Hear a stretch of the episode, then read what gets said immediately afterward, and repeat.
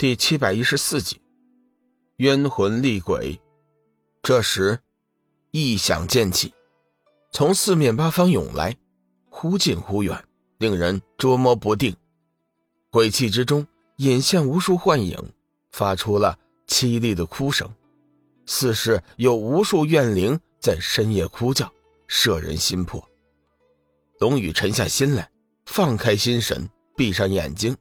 以神识去感应周围的情况，只见黑暗之中，无数冤魂厉鬼在凌风的指挥下，慢慢的向龙宇靠近。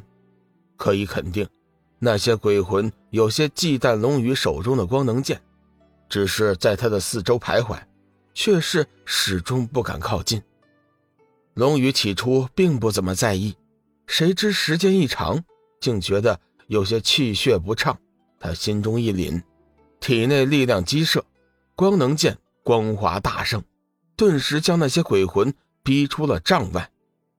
鬼气中传出了一声惊讶之声，随着几声冷笑，林峰的身影慢慢的显露了出来。臭小子，看来你还有点本事，我倒是小瞧了你。不过也好，你身上的能量。十分的纯净，我要将你的血肉之躯分给这些鬼魂吞噬，他们的威力定能增强数倍。黑气腾腾喷涌，那股赤红光芒陡然大盛，一股浓重的奇腥恶臭之气蔓延开来。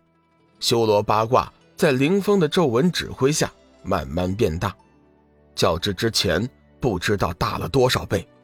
几乎将整个空间都全部的遮挡了起来。龙宇不敢怠慢，紧紧的盯住凌风和修罗八卦。只见那变大的修罗八卦镜面上，突然露出一个怪异的血色骷髅头，狰狞恐怖。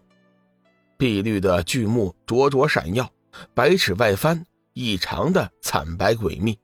猩红的长舌散发出阵阵恶臭。不时还有几缕黑血缓缓流下，滴答有声，恶心无比。小雨，那是上古恶灵王，你要多加小心呐！天雪生怕龙宇不知深浅，再次出声提醒。凌风听在耳里，气在心头，恨不得冲上去先把天雪宰了。恶灵王的出现，很快鼓舞了周围空间恶灵鬼魂的气势，刹那间。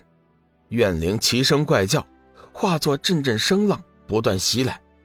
龙宇身处其中，顿觉体内气血翻腾起伏，胸口憋闷难耐，有一种抓破肌肤、撕裂血肉的冲动。龙宇神色一凛，轻笑一声，将体内的力量化作音符释放而出，与那万鬼嚎叫相抗，一时间竟是旗鼓相当。凌风微微皱眉。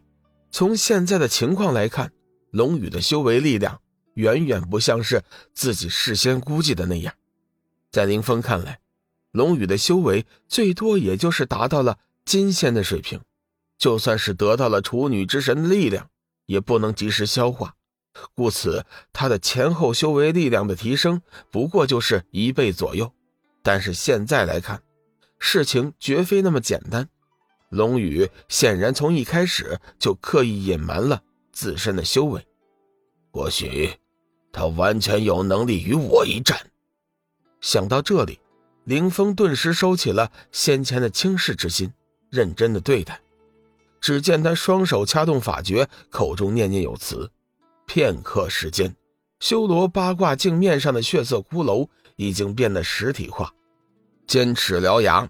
猩红长蛇赫然在目，龙宇暗中观察，发现那血色骷髅的力量正在不停的攀升，周围的鬼魂数量却是在不断的减少。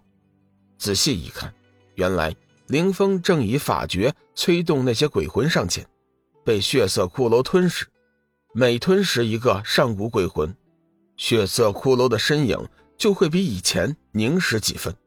粗略的。看了一下周围的鬼魂，龙宇心中震惊，知道不能够再僵持下去了，必须先下手为强。林峰，看招！龙宇冷声喝道，双手一招，光能剑冲天而起，耀眼的光芒如同是奔涌流泻，似蛟龙一般冲向了血色骷髅头。林峰眼见那惊天剑势，丝毫不敢怠慢。血色骷髅头猛然张开大口，射出了一道腥臭的黑气。随后，只见他怪叫一声，竟然从八卦镜面上冲了出来，夹带着血腥之气，击向了光能剑芒。龙宇急忙加力，光能剑顿时暴涨数倍，威风凛凛，行走于黑暗之间，宛如流星一般，煞是好看。血色骷髅头一阵怪叫。万千怨灵纷纷聚拢，簇拥着骷髅头迎面而上。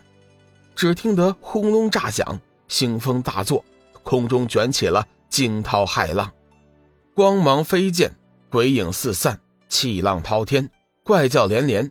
那血色骷髅头倒是聪明，不停的吼叫，驱动周围的鬼魂当作挡箭牌，抵住光能剑芒，自己则是慢慢的尾随其后。那些上古鬼魂原本也是惧怕光能剑芒的，但是在血色骷髅的催促之下，竟是悍不畏惧，恶狠狠地和光能剑斗在一起。鬼魂惨叫声声，不时从气浪光影之中跌落，化为黑烟，烟消云散。但是死了一个，立时就会有其他的鬼魂补缺而上，将缺口补牢。龙宇丝毫不敢放松。